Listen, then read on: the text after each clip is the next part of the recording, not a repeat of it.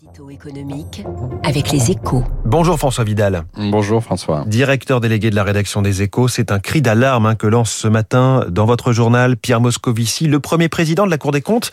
À une semaine de la présentation du budget 2022, il s'inquiète de l'état des finances publiques. Un rappel à l'ordre que vous jugez justifié François. Oui, pour s'en convaincre, il suffit d'examiner le niveau du déficit public et de la dette. Hein. Le premier finira l'année autour de 8,5% du PIB et la seconde dépassera les 115%. Dans un cas comme dans l'autre, ce sont des records qui nous situent parmi les plus mauvais élèves de la classe européenne. Pierre Moscovici a donc raison de s'inquiéter de cette situation.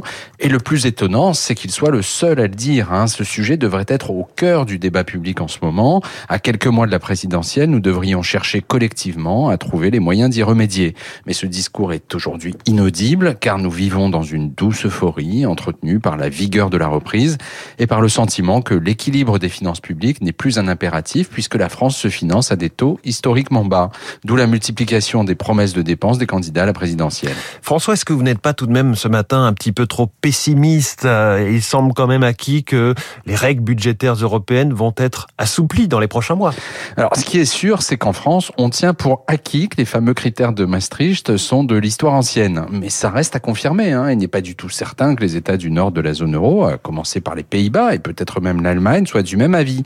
En tout cas, s'ils sont prêts à soutenir une réforme budgétaire qui favoriserait les investissements d'avenir, indispensables pour moderniser et rendre plus verte l'économie européenne, ils n'accepteront pas de cofinancer nos boîtes de doliprane, les hausses de salaire de nos enseignants ou les baisses, la baisse de nos impôts de production.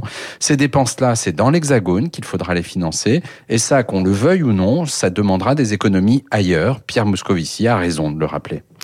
Merci François Vidal. Et à la une de votre journal Les Échos ce matin, les entreprises face au casse-tête des recrutements. À demain François. Dans un instant, l'invité de l'économie Claire Chabrier, présidente de France Invest. Comment pousser les startups, les PME, les ETI sans passer par la bourse? C'est le capital investissement. Radio Classique.